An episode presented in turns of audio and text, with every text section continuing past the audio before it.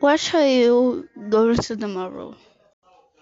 What are you going to tomorrow? I'm going to the cinema to watch a new movie that's released. What about you? What are you going to tomorrow? I'm going to the cinema to watch a new movie that's released. What about you?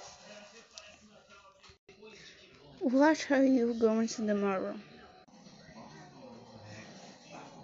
I'm going to the cinema to watch a new movie that's released. What about you? I'm probably stay in my aunt's house and read the book. I'm going to the amusement park on Saturday. Would you like to go with me? No, thanks. I'm going to visit my homes on Saturday.